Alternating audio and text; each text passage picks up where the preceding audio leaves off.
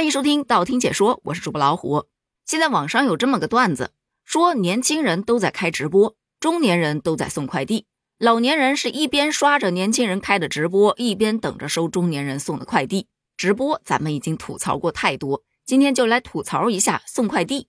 从三月一日新修订的快递市场管理办法开始施行，就已经引发了很多人对于快递行业的讨论，因为这新规啊明确规定。经营快递业务的企业未经用户同意，擅自使用智能快递箱以及快递服务站等方式投递快递的行为是属于违规的，最高将处以三万元罚款。换言之，就是你必须得给人家客户打电话，人家明确表示给我把快递放在服务点吧，我待会儿自己去拿，你才能放到快递服务站，否则就得送货上门。新规实施之后，有很多快递员就开始吐槽：“你是不知道啊。”打电话太多会被运营商封号的，我都已经被封过三次了。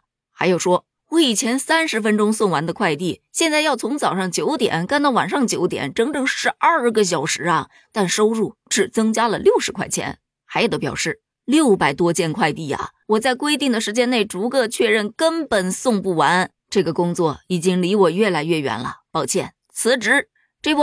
快递员得知新规，两天后离职的新闻就一直霸榜热搜第一。除了部分快递员吐槽，有一些快递点呢也在叫苦，就说我们站点原本有配送员四十个，如果按照新规执行，要保持原有的效率，起码需要一百个人呢，这简直是太难了。看了很多的吐槽，发现这个新规实施起来确实是有一定难度的。首先啊，我不知道你有没有这种感受啊，我反正是经常有快递号啊、送外卖的呀，就会把它标注一下。因此有很多的快递号是被用户标注为骚扰电话的。那这一骚扰电话标注的人多了之后，他想给你打电话，他打不进来。一来二去的，这不是耽误时间也耽误事儿吗？其次，有些小伙伴也表示，我上班呢，哪有时间接电话呀？就算我有时间接了，家里头又没人。还不是得放到菜鸟驿站去，我还是得下班了自己去拿。那这个电话打的跟没打有啥区别呢？这不多此一举吗？第三就是更容易让人钻空子。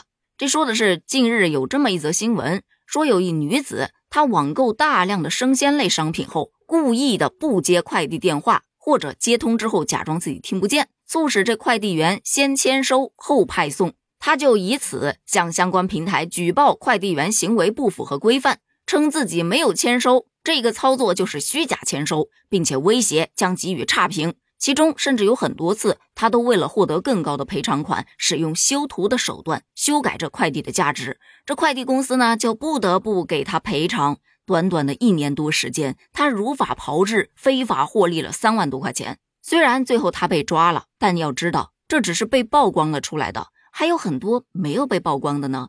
这新规出来之后，不敢想。他们又会钻什么漏洞？对于这个新规，有些网友表示啊，这还不好解决吗？选择送货上门的加个十块钱，不加钱的就给他放驿站，这样快递员能够多赚点儿。不愿意多花钱的顾客，他可以自己去拿，又安全又省得人快递员每个楼窜来窜去的。话是这么说没错啦，但是你要考虑到有一些孕妇啊、老人呐，他们确实是需要送货上门的。不关爱弱势群体就算了，还要多加人家钱，不太合适吧？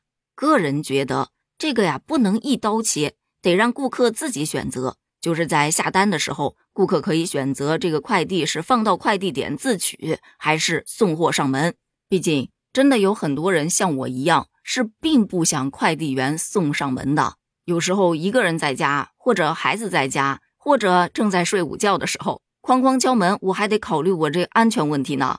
打电话呢，因为常年静音，所以经常也是听不到的，打了跟没打一个样。除此之外，前段时间看了一位网友说的，说千万不要得罪近期的快递员，因为他们现在工作量很大，压力就很大，也许情绪也不会特别高。那你要是得罪人家，人家可是掌握着你的家庭地址的，你品，你细品。